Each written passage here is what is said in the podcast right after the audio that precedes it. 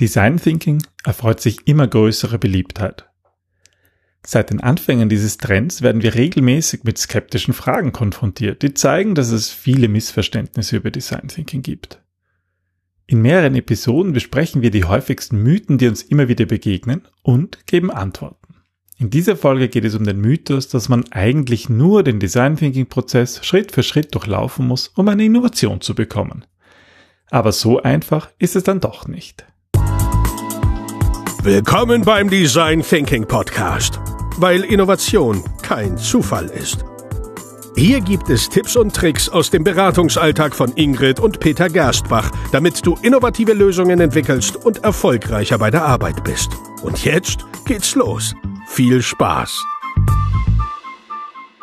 Hallo und herzlich willkommen zum Design Thinking Podcast. Hallo Ingrid. Hallo Peter, hallo liebe Hörer. Schön, dass ihr wieder da seid. Ja, eine neue Episode, eine neue Woche und eine Episode wieder um rund um unsere Mythen. Wir hatten ja schon eine Menge Episoden rund um Mythen, weil wir ja über die Jahre eigentlich immer draufgekommen sind, wie wichtig das eigentlich ist und wie viel, wie viel Unsinn über Design Thinking so geschrieben wird. Auf Twitter, auf Facebook und natürlich auch so in Gesprächen. Mhm.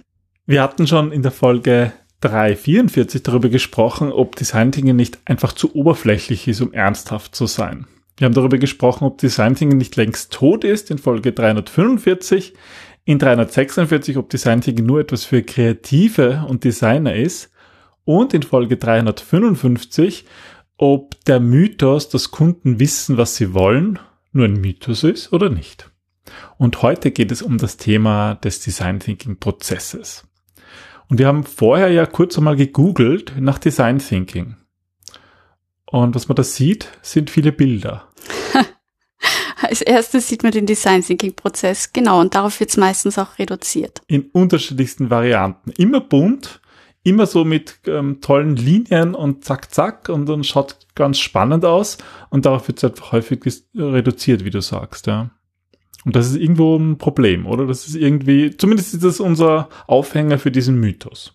Ja, es ist so, dass Design Thinking halt einfach auch auf diesen Prozess reduziert wird, glaube ich zumindest, dass das der Grund ist, weil es eine gewisse Sicherheit ähm, ja suggeriert. Du hast irgendwie einen Prozess und du hast irgendwie die Schritte und das ist wie beim Kochen. Du befolgst irgendwie, du stellst immer das Wasser auf und ähm, bringst es zum, Ko äh, ja, zum Kochen und gibst Salz hinein und so Schritt für Schritt für Schritt und am Ende ist das perfekte Gericht da. Am Ende kommt die Innovation heraus. Genau, aber wie beim Essen, so ist es auch bei der Innovation, dass halt diese ganzen Feinheiten wie die richtige Würze, viel Liebe, wie du das Gericht vorbereitest, ähm, in welcher Umgebung du es machst, ob die Deckeln dreckig sind, ob, ob de, wie du den Tisch dann auch letzten Endes herrichtest. Das sind ganz, ganz viele Dinge, die da auch mit hineinspielen.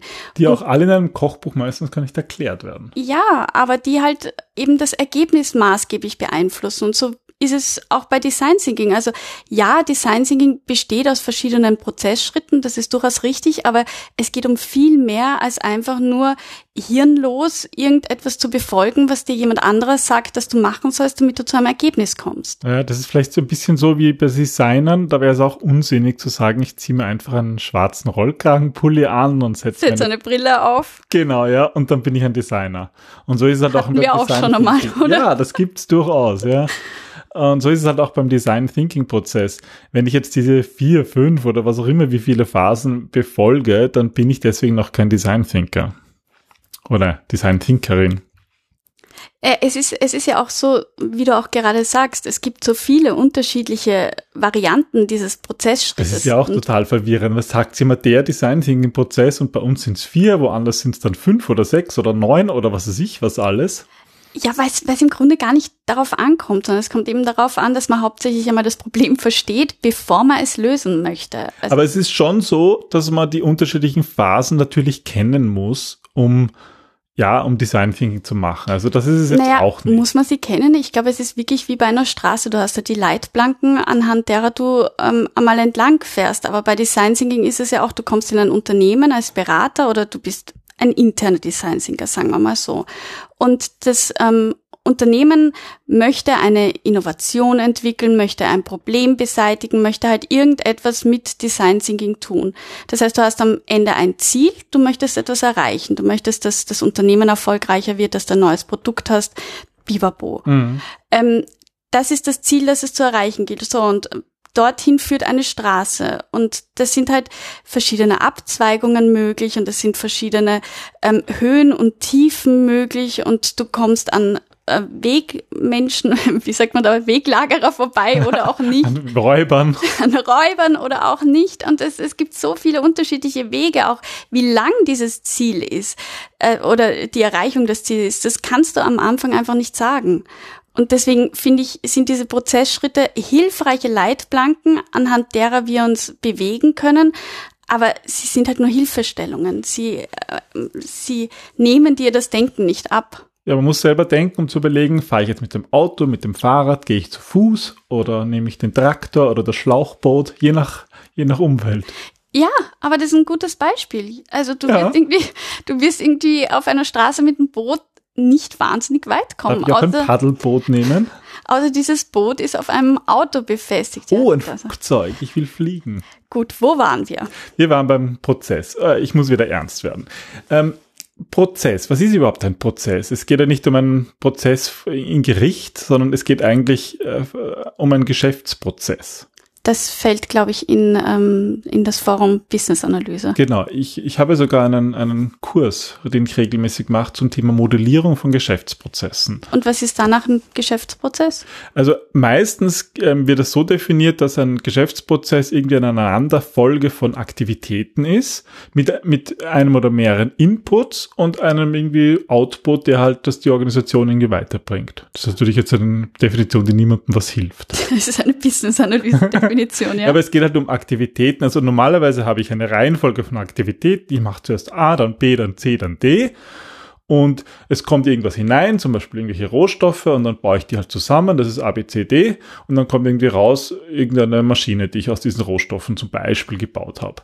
Und das nennt man halt Geschäftsprozess. Und von dieser, von diesem Gedanken her, der hat natürlich viel gebracht in der, in der, in der, in der Steigerung von Effizienz in Unternehmen, weil man halt Tätigkeiten dann immer gleich machen kann mhm. und nicht dauernd überlegen muss, na, was mache ich als nächstes, sondern ich habe immer den gleichen Ablauf und der ist gut durchdacht und was auch dafür, äh, dafür sorgt, dass ich eigentlich mich spezialisieren kann. Das heißt, ich mache vielleicht, eine Person macht nur Schritt A, die eine andere Person macht nur Schritt B und mhm. die machen das einfach den ganzen Tag und sind deswegen richtig gut darin und sehr effizient.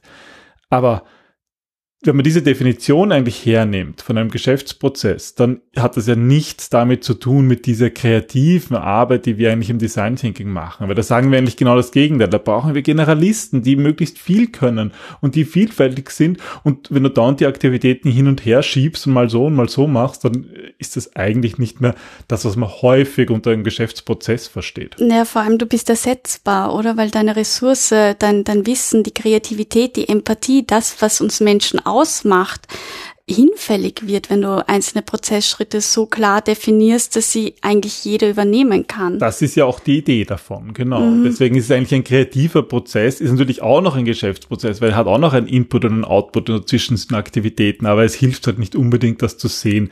Aber ich glaube, das ist das, was du gemeint hast, diese die Leute wollen halt eine Sicherheit haben. Die wollen am Ende diese Innovation haben und irgendwie ein Prozess bringt normalerweise diese Sicherheit, dass am Ende ein Auto rauskommt, ja, wenn du irgendwie den richtigen Input und die richtigen Leute hast. Aber diese Sicherheit wollen wir ja trotzdem und deswegen dann nehmen wir halt einen Design Thinking Prozess. Genau, weil wir haben gehört, danach hat man ein innovatives Produkt oder eine innovative Dienstleistung oder ein Problem ist auf kreative Art und Weise gelöst. Und so wie du sagst, das stimmt ja per se auch. Aber deswegen ist es so schwierig, ähm, mit neuen Kunden zusammenzuarbeiten, die für sich eine Agenda brauchen, wie wir vorgehen. Ja, also das ist ganz häufig so, dass ich ähm, eine Anfrage bekomme und ähm, wir machen uns aus, okay, es wird ein, ein Design Sprint von drei Tagen und dann wollen die im Vorfeld auch für die Agenda, also immer eine Agenda haben, die sie auch ausschicken können. Weil man macht ja eine Agenda. Weil man braucht ja eine Agenda. Sie müssen ja wissen, was sie machen. Und das, das ist aber diese Schwierigkeit, weil Design Thinking, das sind die Iterationen so wichtig, ja, das ist ja per se.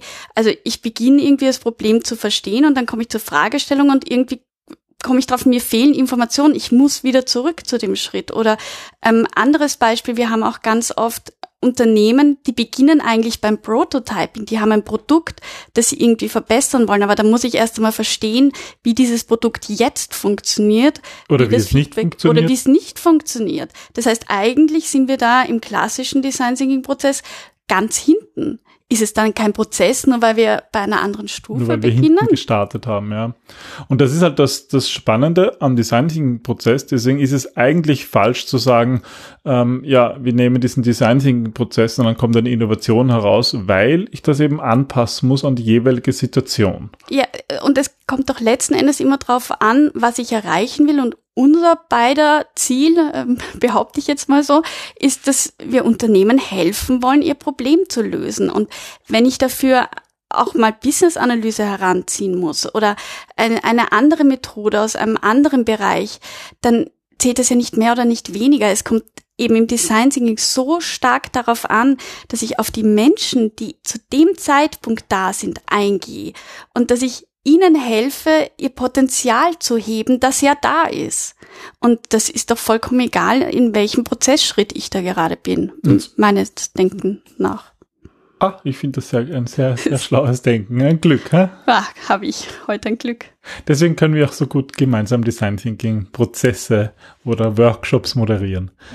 Wir haben in der, in der Vorbereitung, liebe Zuhörer, ähm, ja auch ein, eine, eine witzige Sache erkannt. Und zwar, ähm, Ingrid hat in ihren Büchern eine eigentlich eine Erkenntnis eingebaut, die auch wir in unseren Design Thinking Master Ausbildungen haben. Und zwar im Buch 77 Tools für Design Thinker. Da haben wir 77 Tools. Nein, jetzt wurden 66 Tools der 77 Tools ausgetauscht und es sind jetzt 77, also 66 neue Tools plus 11 aber es sind immer noch 77 Tools. Ja, es sind immer noch 77. Aber neue. Das kommt übrigens bald raus, das Buch. Aber 18. Mai. Dauert noch ein bisschen. Aber ähm, was ich eigentlich sagen wollte, dass wir darin ja unterschiedliche Methoden beschrieben haben und dass die prinzipiell auch den vier Design Thinking Phasen zugeordnet sind. Genau, und das ist der Punkt. Prinzipiell, weil viele Methoden sind halt in verschiedenen Prozessschritten anwendbar. Und genauso ist es auch in unserer Ausbildung. Da machen wir immer eine, eine Übung in unserem Design Thinking Master. Also es ist dann wirklich für die, die Design Thinking selbst moderieren wollen und da eben eine, in Summe eine elftägige Ausbildung machen. Da machen wir immer auch eine Übung, wo wir uns anschauen, okay, welche Methoden kennt ihr jetzt alle schon und welche Phasen gehören die? Und da ist auch so, dass man eigentlich diese Methoden nicht eindeutig zuordnen kann, je nachdem, wie man sie macht oder in, je nachdem, in welchem Kontext man eine Methode macht, ist es passt mal für die eine Phase und mal für die andere. Und das zeigt irgendwie auch, das ist ein schönes Beispiel, wo dann auch unsere ähm, ähm, Studierenden lernen, sich zu lösen von diesem Muster. Man muss natürlich dieses Muster kennen, muss die Regel kennen, um sie brechen zu können, aber muss sie halt auch dann von ihnen lösen. Mm, und ich glaube, das ist dieser wichtige Schritt, dieses ähm, das Kennen gibt dir die Sicherheit und es gibt dir die Möglichkeit, auch eloquent aufzutreten und die Methoden gut und sauber ja anzuleiten, anzumoderieren. Aber ähm, du musst halt wirklich deiner Intuition, deiner Erfahrung vor allem vertrauen, zu sagen, okay, ähm, jetzt ist diese Methode richtig, auch wenn sie vielleicht im Design Thinking Prozess erst später vorkommt. Oder ähm, wir haben auch ganz häufig, dass die Leute mit Design Thinking Empathy Map oder Customer Journey ähm, Map gleichsetzen. Und dann ergibt es aber in diesem Fall einfach keinen Sinn, diese Methode anzuwenden. Aber es gibt dann trotzdem weg. Berater, die einfach dann das stur machen und sagen, so geht das ja und ich habe gelernt, das sind jetzt vier Schritte und da muss diese Methode vorkommen. Aber wenn es nicht passt, dann passt es nicht. Und nur wenn es uns nicht einen Schritt dem Ziel näher bringt, warum sollten wir das dann machen?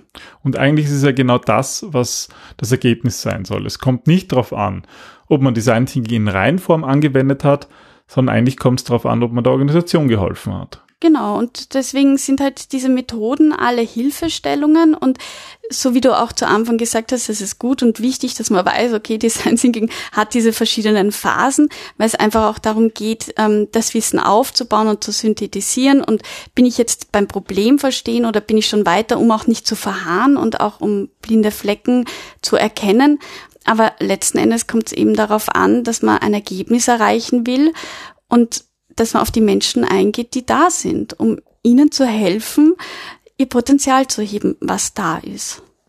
Und ich glaube, da hilft es halt, weil zu, zu akzeptieren, dass jedes Problem individuell ist und deswegen braucht es auch einen individuellen Ansatz, den eigentlich ein Geschäftsprozess wie in der Definition von irgendeinem Wirtschaftslexikon eigentlich gar nicht funktionieren kann, sondern weil wir unsere Kreativität einsetzen müssen und weil wir die individuellen Stärken und Schwächen der einzelnen Personen äh, nutzen, daraus wirklich kreativ zu werden. Und dann klappt es auch mit den Innovationen, dann klappt es mit dem Problemlösen. Und weil dann klappt es mit den Menschen.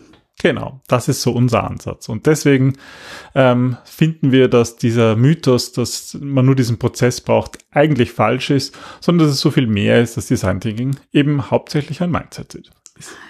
Gut gebrüllt, Löwe. Ja, wir, wir finden diese Mythenfolgen ganz im, eigentlich immer ganz spannend und wir sehen auch an den Download-Zahlen, dass ähm, sie anscheinend auch für euch interessant sind, weil es da immer relativ viel Interesse dazu gibt. Falls ihr noch über irgendeinen Mythos stolpert, wo ihr euch fragt, hm, stimmt das jetzt oder nicht? Wie ist es wirklich mit Design Thinking? Ja, dann schreibt uns einfach an podcast.gerstbach.at und wir würden uns freuen, diese Mythen aufzugreifen, zu entkräften oder zu bestätigen, wie auch immer. Wir wünschen euch auf jeden Fall viel Spaß und Freude bei der Anwendung von Design Thinking und wir hören uns nächste Woche. Bis zum nächsten Mal. Tschüss. Bis dann. Tschüss.